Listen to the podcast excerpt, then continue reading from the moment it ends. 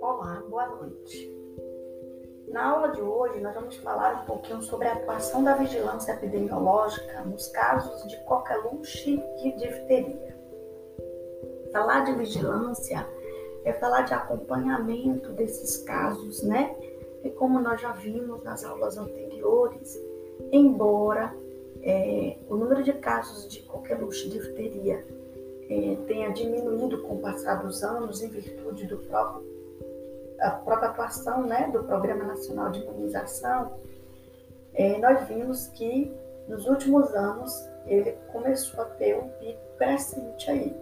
Então, o que tem contribuído né, para que esses casos tenham acontecido? Então, falar de vigilância é falar da atuação né, é, é, do serviço de vigilância epidemiológica nestes casos. Então, vamos falar um pouquinho sobre o objetivo desses, de, de, desses, dessa área de atuação para que a gente possa refletir né, sobre o, as estatísticas, ok? Quando falamos sobre a vigilância epidemiológica, mais precisamente da coqueluche, o principal objetivo aqui deste órgão é fazer um acompanhamento temporal né, dessa doença. Aqui nós vamos avaliar as taxas de incidência para que a gente possa estar tá detectando precocemente surtos e epidemias, uma vez que ambas as doenças, tanto a difteria como a coqueluche, elas têm distribuição universal e elas têm também susceptibilidade geral, ou seja, não tem uma área do, do, do, do, do país que tem uma incidência maior nenhuma região, nenhuma localização e nem tampouco uma classe, né? É, características, né? da classe que determina a, a presença, a manutenção ou não dessa doença. Então, além de acompanhar a tendência temporal dessa doença para poder identificar precocemente surtos e epidemia, o principal objetivo da vigilância epidemiológica na coqueluche é também aumentar o percentual de isolamento né, dessas cepas bacterianas. E aí nós já falamos, inclusive, né, sobre grandes falhas que a gente tem tido. Né? Não solicitar cultura diante dos casos suspeitos faz com que a gente não tenha precisão né, é, é, desses resultados.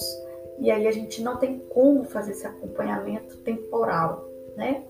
É, já que a gente tem aí é, cepas que precisam ser identificadas até para que possa ser acompanhada quanto à sua resistência antimicrobiana, né? A própria mutação genética desses, dessas bactérias, ok? Já na vigilância também da, da difteria, ela também tem uma atuação, né? É, na detecção precoce e desses indivíduos, né? Investigar todos esses casos suspeitos e confirmados, certo? Para que a gente possa estar tá fazendo acompanhamento temporal também dessa doença e também identificar, né, quais são as cepas que a gente tem aí no meio, né? Se nós estamos diante de, um, de uma cepa é, que ela é toxigênica, não toxigênica, né? Como está o panorama da doença nos dias atuais, né? Para que a gente possa estar tá aí acompanhando e identificando aí as medidas específicas para cada caso. Professora, mas você fala tanto aí em como que nós vamos identificar, né? Identificar essa, esses casos. Como que eu posso, né? Identificar? Que critérios leva a acreditar se o indivíduo é um caso suspeito ou não suspeito, né? Então, para qualquer luxo, considera-se suspeito todos aqueles indivíduos, independente da idade do estado vacinal, até porque nós já falamos sobre isso, que ela, o estado vacinal ele pode ser duradouro, mas ele não é permanente, então não significa que o indivíduo não venha a ter a doença em algum momento, né? É, e e, e todos esses indivíduos que, independente dessa situação, tiverem tosse seca, apresentarem tosse seca há mais de 15 dias, associado a um ou mais dos seguintes sintomas, quais são eles? Tosses súbita incontrolável, rápidas e curtas, que a gente chama de paroxismo, né? São aquela série de tosse em uma única expiração, que seja associado a tosse com guincho expiratório ou que seja associada a tosse a vômitos pós-tosse. Então, presença de tosse seca que identifique associação com guincho ou com vômito, ou que essas tosses se apresentem na modalidade de paroxismo, é considerado, certo? Um paciente considerado como suspeito de qualquer luxo. Ou pode ser também aquele paciente que não apresente esses sintomas, mas que apresente apenas a tosse, né, há mais de 14 dias, e que teve confirmação, histórico confirmado, né, é, ou que seja, ou que tenha sido contato íntimo e prolongado, certo? De um paciente que tenha tido diagnóstico fechado de luxo. Né? Então, se eu tive contato com alguém que teve confirmação que foi qualquer luxo e que eu mantive esse contato íntimo durante um bom período com esse paciente, então esse paciente, para mim, também é caracterizado como paciente possível né, de ser é, um paciente aí de suspeita de qualquer luxo, certo? Já os casos de difteria, a gente pode confirmar que um caso suspeito é todo paciente que apresente aqui, independente também do seu estado vacinal ou não, um quadro agudo de infecção da orofaringe, certo? E que apresente placas aderidas a essa região das amígdalas, né? Que pode ser também em outras áreas próximas, né? é, a elas ou em outra localização, certo? Que apresente febre moderada e com comprometimento desse estado geral. Então, a presença dessas placas, né, com essa febre moderada, não é febre alta, também é uma febre que possa estar caracterizando aí, né, a presença da, da, da difteria tá certo? E quem são os casos confirmados?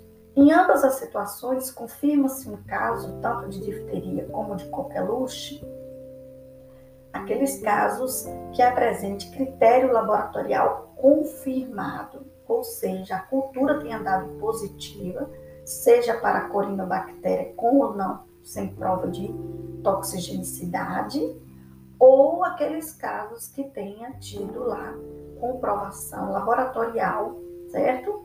De é, qualquer luxo, né? Um, da, da bordetela pertussis, né? Nos exames laboratoriais, certo? A presença da bordetela pertussis, ok? E como que a gente pode estar atuando, né? Epidemiologicamente, né? Para controlar, impedir o controle desses casos. Então, para todas as situações, a gente precisa, primeiramente, né, adotar aquelas medidas cabíveis ali para uma situação como essa. Então, é, oferecer assistência médica a esse paciente de forma imediata, né? É, assistência médica é, de forma imediata e mais oportuna para que a gente possa confirmar fazer a confirmação né, laboratorial desse paciente o quanto antes, prover aí qualidade dessa assistência, oferecendo aí tratamento, hospitalização quando necessário, as, atendendo as necessidades desse indivíduo, certo? É, fazer a proteção individual para evitar a disseminação dessa bactéria, então manter esse paciente isolado, fazer uso das medidas de precauções universais, de contato, enfim, as medidas de precaução para controle da infecção de uma forma geral, né? Em todos os casos, proceder à confirmação diagnóstica o quanto antes, né, para que a gente possa fechar o quadro, o caso, instituir o um medicamento específico e fechar né, a confirmação laboratorial e fazer aí a proteção da população, né? E essa proteção da população cabe aqui as medidas que inclui aí é, as medidas disponíveis para controle, que nesse caso aqui inclui a vacinação, tanto é, nos susceptíveis, né, nos pacientes comuns, como aqueles pacientes que a gente chama aí paciente de é, os concomitantes, né? Avaliar a situação vacinal desses concomitantes. Ok? É, para aqueles pacientes que vão estar hospitalizados, a gente vai precisar de um quarto privativo, principalmente nos primeiros três dias, aí a cinco dias, que este paciente estiver fazendo uso do antibiótico, né? Porque já que a gente só vai conseguir, né? É, é, é, já vai conseguir aí no caso é, controle desses pacientes, né? é, após três dias né, de uso do antibiótico, é que a gente vai deixar de erradicar. E aí vem os controles normais, né? Com o uso lavagem das mãos, uso das máscaras, limpeza, né? Tanto terminal como de desinfecção, enfim, né? E além disso, o controle dos comunicantes que deve ser feito aí com a quimioprofilaxia adequada, né? a, a verificação da situação vacinal desses pacientes, bem como a educação em saúde. Importante aí, né, para é, favorecer aí uma, a, o maior número de informação possível a esses pacientes, para que eles possam também estar entendendo, né, a, a importância do uso, né, do, das medidas de precaução, né, é, precisa para este paciente, ok? É, no mais, é, é fazer a busca ativa daqueles casos que a gente sabe que nos pacientes que estão com a cobertura vacinal incompleta, é, fazendo o acompanhamento destes pacientes, né? Evitando aí que é, esses pacientes ele deixem de ter a cobertura necessária né, para é, o controle aí, né, da vacinação de toda a população e, e principalmente daqueles que não podem estar vacinando. Então, no mais, é, espero que vocês tenham gostado. Fica aqui o nosso apoio. Dê continuidade com a leitura do material e até a próxima aula, onde nós vamos estar tirando as dúvidas e esclarecendo adequadamente estes fatos.